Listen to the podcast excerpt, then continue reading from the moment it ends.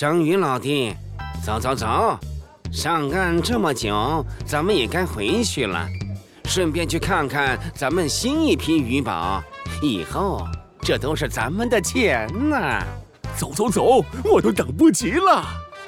章鱼博士和海豹勾肩搭背地从饭店里走出来，坐上了一辆跑车。不过，他们没有注意到，在他们的不远处有一辆面包车悄悄地跟着他们。是猴子警长。这两个可恶的家伙，居然还酒后驾车！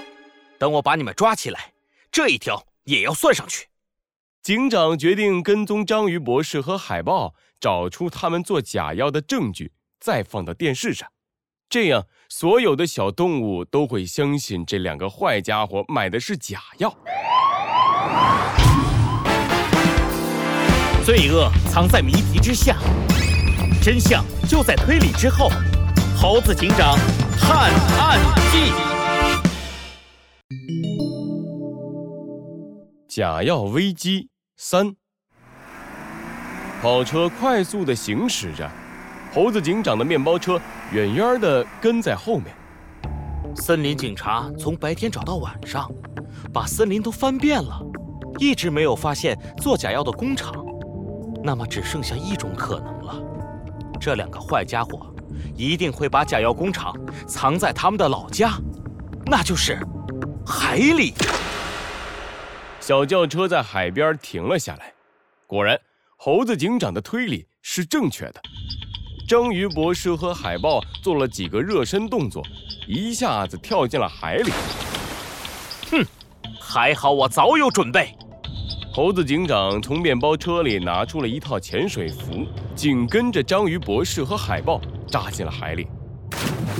夜晚的海洋十分黑暗，猴子警长打开了潜水灯，寻找着章鱼博士和海豹的踪迹。有了，在那里。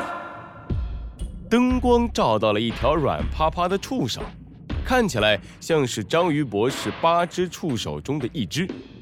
触手动了一下，滑进了一个巨大的海螺壳里。猴子警长快速地跟了上去，一定是这里，假药工厂。猴子警长刚游进海螺壳，就被眼前的景象震惊了。海螺壳里散发着浓烈的臭味儿。到处都是脏兮兮的，一箱又一箱的鱼宝和一堆黑乎乎、脏兮兮的东西放在一起，这实在是太可恶了！这两个混蛋在这么肮脏的环境下生产鱼宝，还用高价把鱼宝卖给小动物们。不行，我一定要把这肮脏的样子拍下来作为证据，让大家都知道章鱼博士和海豹是多可恶的坏蛋。猴子警长掏出了水下摄影机，可是，突然，不好！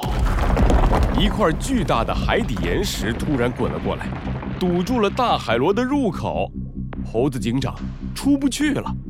一阵怪异的拍手声传来，章鱼博士从黑暗的地方游了出来。哟，这不是猴子警长吗？挺巧啊！是要来参观参观我们怎么做鱼宝的吗？章鱼博士，是你把海螺的入口堵住的？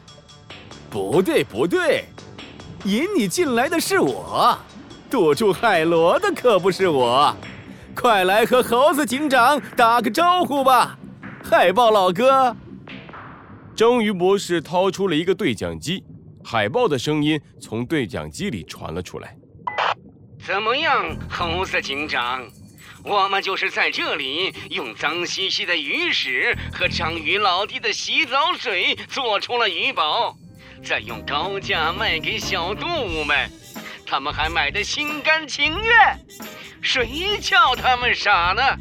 电视上说什么，他们就信什么。别得意的太早了，我一定会揭发你们。等我抓住你们之后。你们的罪行还要再加上一条：袭击警察。这种话等你能从这里出去再说吧，猴子警长。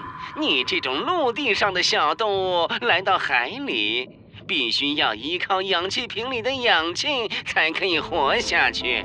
但是氧气瓶里的氧气是有限的，我看你能活多久？三个小时以后，我们再来看你。海豹关上了对讲机。那我也走了，猴子警长。章鱼博士把自己的身体靠近海螺上的一个小洞，那个小洞只有一块钱硬币那么大。我来给你表演一个我们章鱼家族的钻洞绝招哦！章鱼博士扭动着自己的身体，章鱼博士居然从硬币那么大的小洞里钻了出来。他得意地对猴子警长挥了挥手：“拜拜了，猴子警长。哦，对了，如果你饿了，可以吃几粒鱼宝，尝尝小鱼屎和脏水的味道。”哈哈哈哈哈哈！章鱼博士的笑声渐渐远去，猴子警长的氧气瓶里的氧气越来越少，他的意识也越来越模糊。可恶啊！这回真的要不行了吗？哟，猴子警长，你可真是狼狈呀！算你运气好，这回我来帮你了。